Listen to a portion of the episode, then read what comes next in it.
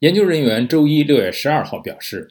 随着地缘政治紧张局势加剧，去年几个国家，尤其是中国所拥有的核武库有所增加，其他核大国也继续对其核武库进行现代化改造。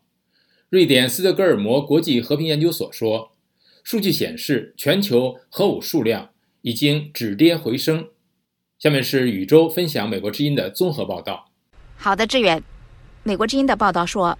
这个研究所的所长丹·史密斯告诉法新社说：“我们正在接近，或者可能已经达到全球核武器数量长期下降的终点。”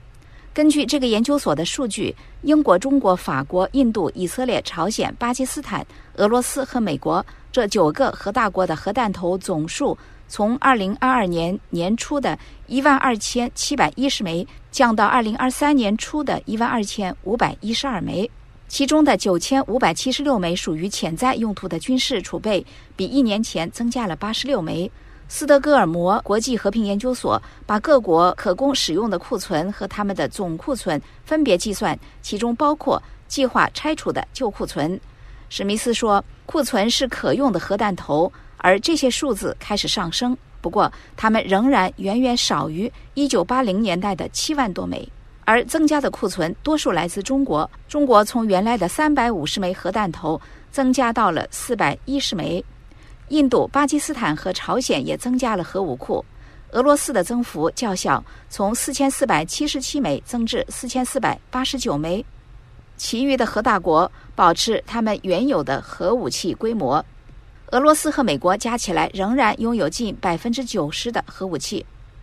斯德哥尔摩国际和平研究所的研究人员还指出，在俄罗斯入侵乌克兰之后，核军备控制和裁军方面的外交努力遭遇了挫折。美国暂停了与俄罗斯的双边战略稳定对话，莫斯科则宣布暂停参加2010年的新削减和限制进攻性战略武器条约，而这是最后一个限制俄罗斯和美国战略核力量的核武器控制条约。志远，谢谢宇宙分享美国之音的综合报道。研究显示，全球紧张加剧，中国核武库扩大。